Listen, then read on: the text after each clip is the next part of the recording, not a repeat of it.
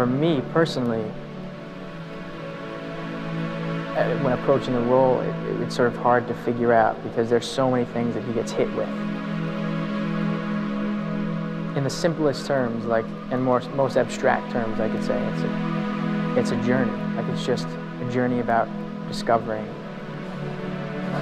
And the irony of the whole thing is that, like, hopefully by the end, and they have to go back and they have to watch it again. They have to watch it again. But um, it's just, it's just like this ridiculous fantastic, completely absurd mixture of humor, sadness, madness. Like,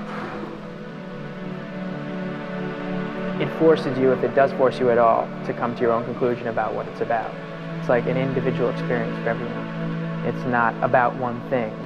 No one can really come to any finite or like objective